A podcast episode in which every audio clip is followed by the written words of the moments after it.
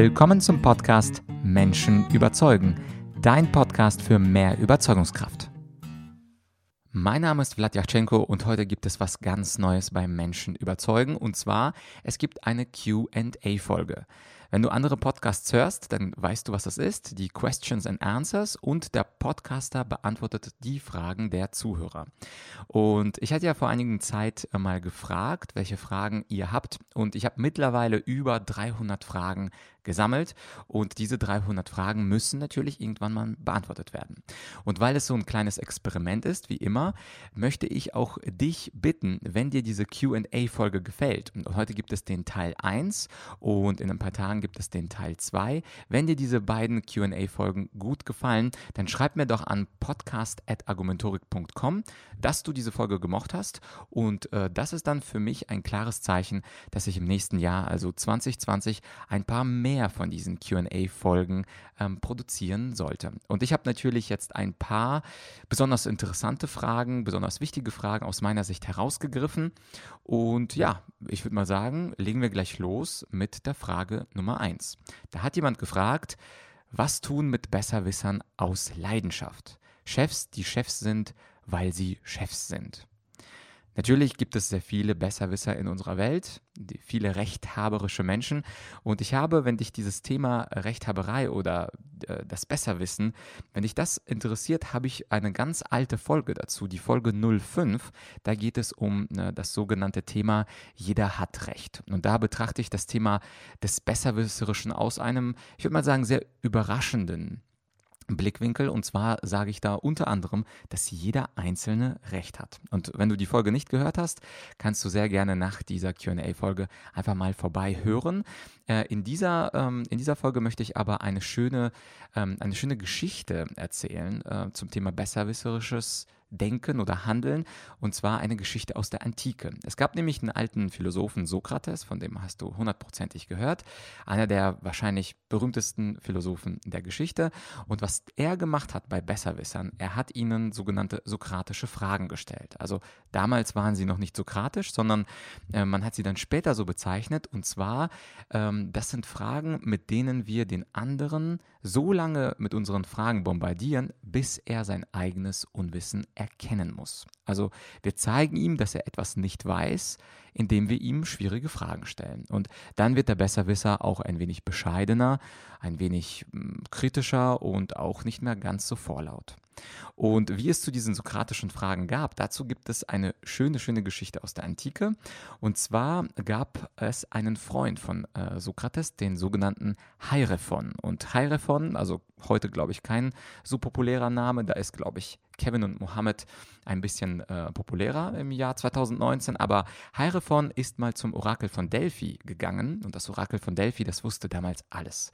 Und es hat das Orakel befragt, also er hat das Orakel befragt, ob denn jemand auf der Erde lebt, der klüger ist als sein Freund Sokrates.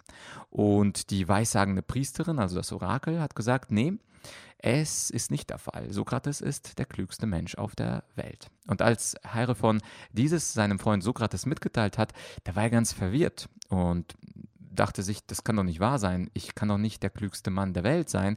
Und er wollte diese Weissagung überprüfen und er ging zu den klügsten Männern. Damals waren es äh, Männer, aber vielleicht auch Frauen.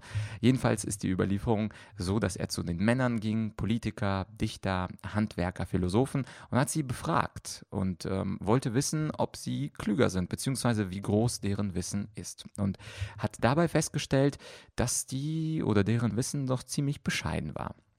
Und ähm, es gibt da ein Buch von Platon, das die sogenannte Apologie des Sokrates. Und daraus möchte ich dir ein kleines Zitat, also einen kleinen Ausschnitt vorlesen. Also hier spricht Sokrates höchstpersönlich. Beim Weggehen aber sagte ich zu mir, verglichen mit diesem Menschen bin ich doch weiser. Wahrscheinlich weiß ja keiner von uns beiden etwas Rechtes, aber dieser glaubt etwas zu wissen, obwohl er es nicht weiß. Ich dagegen weiß zwar auch nichts, glaube, glaube aber auch nicht etwas zu wissen. Um diesen kleinen Unterschied bin ich also offenbar weiser, dass ich eben das, was ich nicht weiß, auch nicht zu wissen glaube. Von da an ging ich zu einem anderen, den man für noch weiser hält als jenen. Dort bekam ich genau denselben Eindruck und machte mich auch bei diesem und dann noch bei vielen anderen unbeliebt. Daraufhin fuhr ich nun der Reihe nach fort und merkte dabei mit Betrübnis und Erschrecken, dass ich mir immer mehr Feinde machte. Dennoch schien es mir nötig, dem Götterspruch größtes Gewicht beizulegen. Darum musste ich zu all denen gehen, die etwas zu wissen schienen, um zu sehen, was das Orakel meinte. Und das ist ein sehr schöner Ausschnitt, aus dem dann viele Übersetzer und Interpreten den berühmten Spruch herausdestilliert haben, ich weiß, dass ich nicht weiß. Also Sokrates hat das so nicht gesagt, sondern wie du siehst, sein, seine These war schon, ich weiß mehr als die anderen und äh, dieses mehr ist eben, ich weiß um mein Nichtwissen.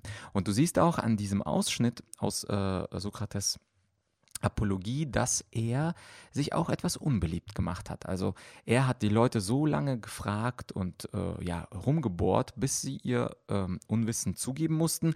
Das sollten wir im Alltag und vor allem natürlich bei unserem Chef nicht so machen. Also nicht zu penetrant und nicht äh, ganz triumphierend herausschreien, aha, Chefchen, du weißt also gar nichts und auf diese wichtige Frage kannst du mir nicht antworten. Das ist natürlich etwas, was wir nicht tun sollten, sondern ähm, umgekehrt, wir können ja ganz bescheiden, einfach mal ganz neugierig die zweite, dritte Nachfrage stellen. Aha, und wie kommen Sie darauf? Und gibt es vielleicht dazu äh, irgendwelche Studien, weil ich bin da immer so ein bisschen skeptisch, was das angeht.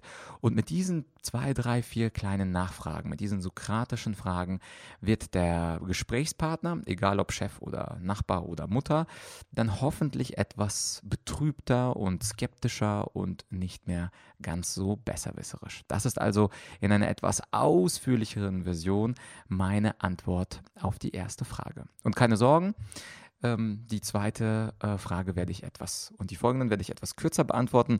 Mir war es einfach nur äh, ja, mir, mir lag es nur daran, dir auch etwas von dem tollen äh, Sokrates im Original mal mit, mitzugeben. Ich bin nämlich ganz großer Fan. Nummer zwei, ähm, da fragt jemand, wieso funktionieren emotionale Argumente, also Scheinargumente, oft besser als logische Argumente? Und darauf ist die Antwort auch relativ kompliziert, aber ich mache es mal ganz kurz. Vielleicht kennst du das äh, berühmte Buch von Daniel Kahnemann, Schnelles Denken und Langsames Denken. Und ähm, da beschreibt Kahnemann, dass wir normalerweise mit dem sogenannten System 1 denken. Es ist das intuitive System, also wenn wir zum Beispiel ein Foto sehen, dann haben wir sofort ein Gefühl, wie sich der andere Mensch dabei, dabei fühlt. Wenn wir beispielsweise einen neuen Menschen treffen, haben wir sofort einen ersten Eindruck von ihm. Oder wenn wir mit unserem Nachbarn sprechen, haben wir sofort ein Gefühl, wie und was der andere da mit uns vorhat. Und das ist das intuitive System 1. Und äh, Kahnemann beschreibt auch das rationale System 2. Das ist da, wo wir uns konzentrieren müssen. Und er gibt selber das Beispiel aus der Mathematik. Also äh, rechne mal 17 mal 24 im Kopf. Und dieses 17 mal 24, also wenn wir es überhaupt können, dann strengen wir uns an, wir konzentrieren uns und wir schalten dieses bewusst rationale System 2 ein. Und wenn wir jetzt diese zwei Systeme kennen, System 1 intuitiv funktioniert automatisch, System 2 anstrengend, rational, müssen wir quasi erst bewusst einschalten, wenn wir ganz, ganz äh, konkret über eine schwierige Frage nachdenken. Dann, äh, wenn wir das wissen, dann wissen wir auch, welche Argumente welchem System zugeordnet sind. Die logischen Argumente sind dem System 2 zugeordnet und die emotionalen Argumente, also irgendwelche Mitleidsappelle oder emotionale Bedrohungen oder Komplimente, diese ganzen Dinge, sie gehen an das System 1. Und was Kahnemann sehr schön schreibt, ist, dass wir im Normalzustand eben in diesem intuitiven System 1 uns befinden. Das heißt also, Menschen mögen schon aus Energiegründen, also weil das System 2 anstrengend ist, sich nicht anstrengen, sich nicht äh, großartig Gedanken machen. Und weil wir eben normalerweise in System 1 sind, passen diese emotionalen Appelle, Scheinargumente sehr, sehr viel besser zu, ähm, zu äh, unserem Denksystem 1 1 als eben sich besonders schwer anzustrengen. Und weil also emotionale Argumente sofort in das System 1 reingehen, verarbeitet werden und dann zum gewünschten Ergebnis führen, äh, funktionieren sie besser. Bei System 2 allein schon logische Argumente nachzuvollziehen, allein schon sie zu konstruieren, das ist meistens sehr, sehr kompliziert und ähm, allein schon als Sender, also du selbst wirst wahrscheinlich ähm, ganz viel Zeit äh, darauf verwenden, um ein schönes Argument zu kreieren und äh, der andere braucht ganz viel Zeit, um dieses Argument dann auch nachzuvollziehen und deswegen greifen Menschen viel lieber zu diesem intuitiven System 1, was fehleranfällig ist, aber was eben sehr leicht und schnell funktioniert. Ich komme jetzt zur dritten Frage. Da hat jemand gefragt, lieber Vlad, wie komme ich denn zu mehr Selbstakzeptanz?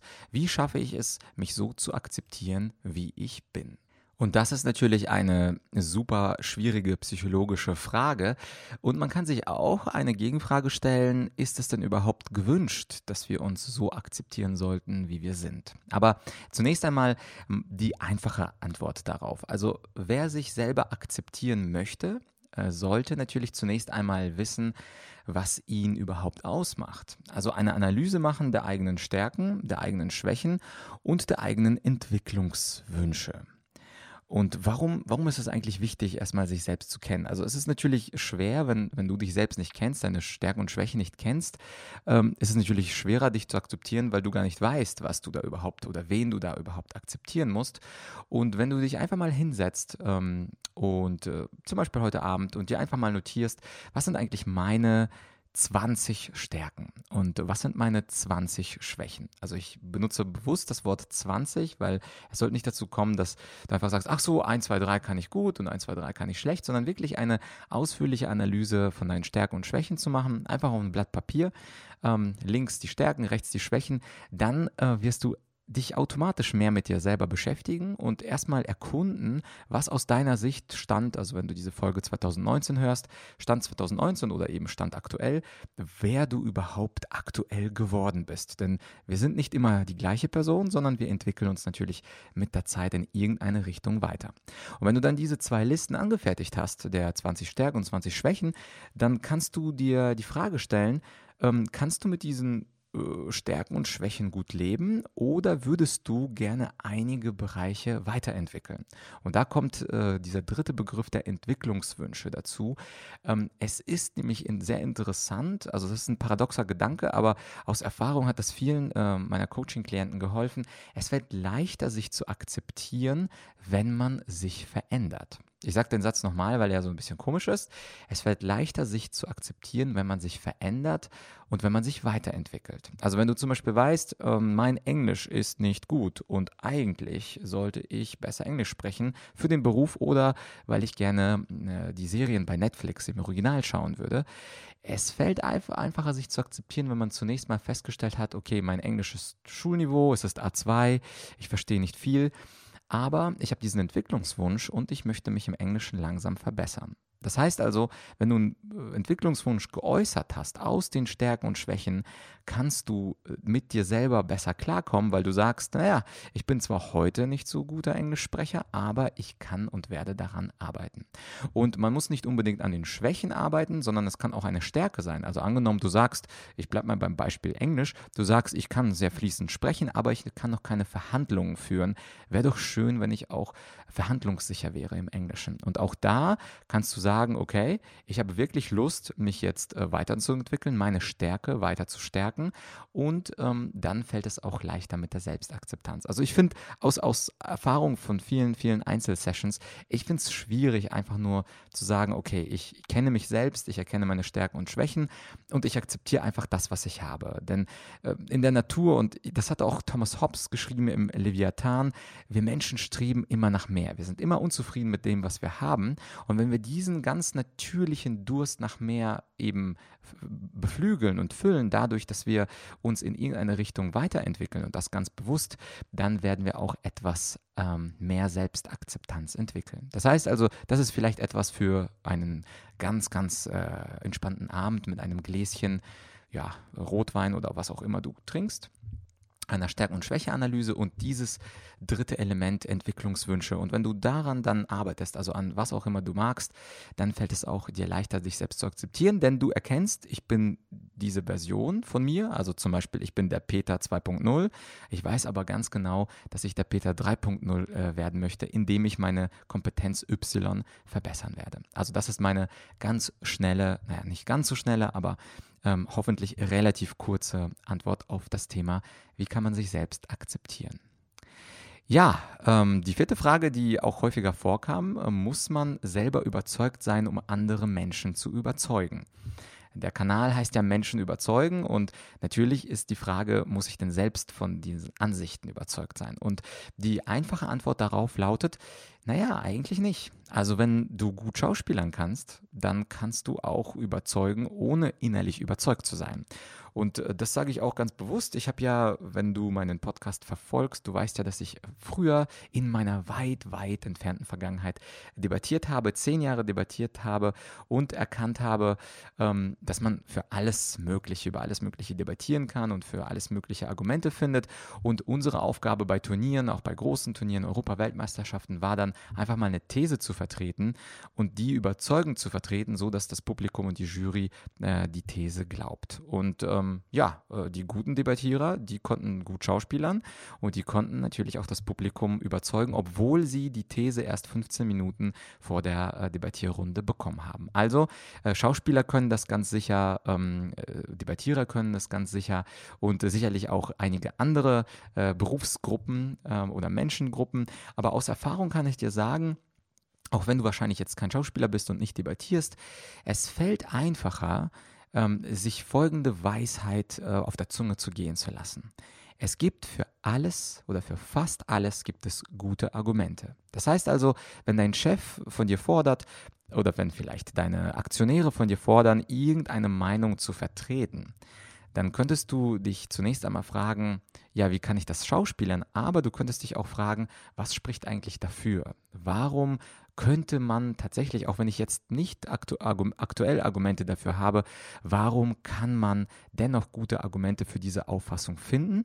Denn dann, wenn du diese Argumente findest, kannst du dich selber mit diesen Argumenten überzeugen und damit auch überzeugender andere Menschen beeinflussen. Das heißt also, wenn du eine Ansicht hast und angenommen, irgendjemand möchte von dir, dass du diese Ansicht nach außen vertrittst, es geht nicht darum, erstmal nur zu Schauspielern, sondern ähm, zu recherchieren und sich zu fragen, was spricht eigentlich für diese Auffassung.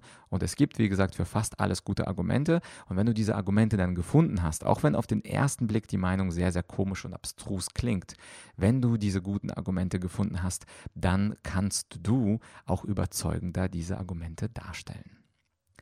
Ja, und dann komme ich ähm, ein, zu einer vermeintlich einfachen Frage und äh, sie ist dennoch äh, sehr, sehr kompliziert. Denn äh, die Frage ist, wie gestalte ich eine Auszeit vom Job am besten? Also die einfache, ich habe gesagt, sie ist einfach unkompliziert. Die einfache äh, Antwort ist natürlich eine Auszeit vom Job. Am besten, äh, du machst sie möglichst lang, du äh, nimmst dir eine komplette Auszeit, auch in den Zwischenräumen, beantwortest keine Mails, gehst nicht ans Telefon. Du hast also eine komplette Distanz und, äh, vom Job und nach Möglichkeit ist diese Auszeit vom Job möglichst lang. Und diese Auszeit vom Job, äh, also die einfache Antwort ähm, ist, ist natürlich äh, für die meisten nicht zufriedenstellend, denn man fragt sich, ja gut, aber ich habe nun mal nicht die Möglichkeit, komplett abzuschalten. Und gerade, ich weiß es auch von, von meinen Seminarteilnehmern, gerade sind alle Ende November, Anfang Dezember, Ende des Jahres im Stress. Dinge müssen noch erledigt werden. Und aktuell ist diese Frage nach der Auszeit, es sei denn, du kannst ein Sabbatical nehmen für ein Jahr, ähm, eben für viele weit, weit entfernt. Viele wissen, komplette Auszeit ist gut, aber wie schaffe schaffe ich das denn, vielleicht eine kleine Auszeit vom Job zu nehmen? Und ähm, da ist in der Wissenschaft, dazu habe ich vor kurzem selber einen interessanten Podcast gehört, in der Wissenschaft gibt es einen schönen Begriff der sogenannten Mikropausen. Und diese Mikropausen sind auch eine schöne, kleine, klitzekleine Auszeit vom Job. Und weil ich es auch relativ neu gelernt habe, möchte ich dir ganz kurz was über die Mikropausen erzählen. Also es gibt quasi Mikropausen, Minipausen und größere Pausen. Und Mikropausen sind Pausen von einigen Sekunden bis bis wenige Minuten. Also sagen wir zwei, drei Minuten maximal. Und es gibt bereits Studien, die jetzt belegen, dass solche Mini- und Mikropausen tatsächlich effektiv sind und in den Alltag eingebaut werden sollen. Also man denkt ja immer, man braucht ganz lange Ausruhzeiten, aber auch äh, Mikropausen können Stress abbauen. Natürlich nicht komplett, sondern zu einem bestimmten Teil. Sie können äh, die Konzentrationsfähigkeit verbessern, verbessern, auch wenn wir nur kurz für zwei Minuten abschalten. Und ich möchte dir einfach mal kleine Beispiele geben, wie Mikropausen äh, benutzt werden könnten oder was du da machen könntest. Und du kannst ja einfach mal ein oder zwei von diesen Methoden ausprobieren. Also sagen wir Beispiel Nummer eins. Einfach mal für zwei Minuten die Augen schließen. Äh, die Augen werden müde, vor allem heutzutage schauen wir sehr häufig sehr lange auf den Bildschirm und wenn wir dann einfach für zwei Minuten die Augen schließen, dann können die Augen entspannen und ähm, ich mache diese Erfahrung selbst. Äh, wenn ich zwei Minuten meine Augen verschließe, dann sind äh, die Augen entspannter und auch ich fühle mich insgesamt entspannter. Natürlich gibt es Situationen, wo das nicht geht. also beispielsweise äh, während einer äh, Rede, während eines Vortrags setze ich mich nicht auf den Stuhl und schließe meine Augen für zwei Minuten. Äh, natürlich hast du auch im Job Situationen, wo das nicht geht, aber wenn du äh, für dich eine Möglichkeit ähm, haben kannst, zwei Minuten abzuschalten, ein Telefon auf lautlos zu stellen und ähm, im Büro einfach mal die Augen zu schließen, ist eine schöne Mikropause von, sagen wir, zwei Minuten. Ähm, zweiter Klassiker, Mikropausen, kurz um das Gebäude draußen herumspazieren, frische Luft. Äh, wir wissen das schon intuitiv, frische Luft tut uns gut. Und ja, jetzt haben ein paar Wissenschaftler äh, das auch wissenschaftlich belegt, dass frische Luft gut, uns gut tut und wir danach entspannter und konzentrierter sind. Also das auch ein kleines Beispiel für eine Mikropause und einmal kurz ums Gebäude gehen. Es klingt nach einer kleinen Sache, hilft aber. Man kann auch, äh, Tipp Nummer drei bei der Mikropause, einfach mal seinen Lieblingssong hören. Also einfach, e-, egal was du für einen Lieblingssong aktuell hast, vielleicht ist es Adele, vielleicht ist es Ed Sheeran, vielleicht ist es Johann Sebastian Bach, einfach mal ein Musikstück hören, äh, zwei Minuten, vier Minuten, sechs Minuten, je nachdem, wie lange er dauert. Und das, das wissen wir auch, dafür brauchen wir nicht die Wissenschaft, das hebt unsere Laune relativ schnell, weil ja, Songs sind meistens sehr emotional, sie äh, be be betreffen sofort dieses intuitive System 1, von dem ich vorher gesprochen habe. Und ja, also wir, wir fühlen uns nach einem guten Song, den wir gut finden, besonders gut. Ähm, Tipp Nummer 4, Mikropause 4, mit seinem Liebling telefonieren. Also wenn du einen Freund, eine Freundin, eine Konkubine oder einen Lover hast, warum nicht einfach mal mit ihm kurz sich zum Telefonieren zu vereinbaren? Kann natürlich auch ähm, in der Mittagspause geschehen, kann gerne auch mal zwischendurch sein, aber es ist natürlich immer sehr, sehr angenehm, die Lieblingsstimme zu hören. Und da muss das Telefonat nicht nicht lang sein, einfach nur zwei, drei Minuten. Das ist doch ähm, auf jeden Fall sehr entspannend. Und ähm, noch ein, zum Schluss noch ein leichter sportlicher Tipp, was ich manchmal auch mache, wenn ich merke, meine Energie geht ein bisschen nach unten und irgendwie fühlt sich der Körper so ein bisschen schwächlich an. Warum dann nicht einfach ein paar Liegestütze machen? 10 Liegestütze, 20 Liegestütze, 40 Liegestütze, je nach deinem, deinem, deinem ja, aktuellen äh, sportlichen Zustand. Aber wenn man auch nur 4, 5 Liegestütze macht, da kommt äh, das Herz richtig in den Gang, der, es pumpt einen auf. Also es ist auch viel gesünder gesünder als ein Espresso oder einen starken Kaffee zu trinken. Einfach mal Liegestütze ausprobieren, wenn du so ein kleines Tief äh, während des Alltags hast. Das ist auf jeden Fall etwas, was, äh, ja, was, was mir hilft und was du gerne auch ausprobieren kannst an Mikropausen. Also du siehst, diese Auszeit vom Job, wenn die Möglichkeit da ist, komplett ein paar Tage oder Wochen oder Monate ähm, nichts zu machen, ist das natürlich am besten. Aber mir war wichtig bei dieser wichtigen Frage ähm, auch zu sagen, was können wir denn anderen tun, die jetzt kein schönes Sabbatical vor sich haben. Und ich hoffe, dass die, Mikro, die Idee der Mikropausen und meine Beispiele dir gut gefallen haben. Ja, und ich sehe gerade, ich habe die fünfte Frage beantwortet und bin schon bei fast 25 Minuten. Da könnte man sagen, typisch Vlad, er nimmt sich richtig schön Zeit, um die Fragen zu beantworten. Ich mag eben keine kleinen, kurzen, oberflächlichen Antworten. Daraus kann man meistens etwas weniger lernen. Und auch die Podcasts, die ich gerne höre, wenn da die Leute in die Tiefe gehen, das ist auch das, was mir gefällt. Insofern ähm, ahme ich das sehr gerne nach und ich hoffe, du konntest ein paar Dinge mitnehmen. Die meisten der Fragen waren ja eher persönlichkeits- und entwicklungsorientiert und deswegen möchte ich dir an dieser Stelle nochmal meinen Online-Kurs Persönlichkeitsentwicklung empfehlen. Es ist ein Online-Kurs mit mehreren Lektionen und in diesem Online-Kurs, da behandle ich die sieben Sphären der Persönlichkeit. Ich würde mich freuen, wenn du einfach mal die ersten paar Lektionen ausprobierst. Die sind kostenlos und den Link äh, zu diesem Online-Kurs und zu den kostenfreien Lektionen, die findest du auf argumentorik.com slash Podcast und dann, wenn du dann einfach QA eingibst, ähm, oh, Teil 1, äh, beziehungsweise einfach auf die letzte oberste Folge schaust, wenn du es aktuell November 2019 hörst, dann findest du dort die Beschreibung und wie du zu, zu dem Online-Kurs Persönlichkeitsentwicklung kommst.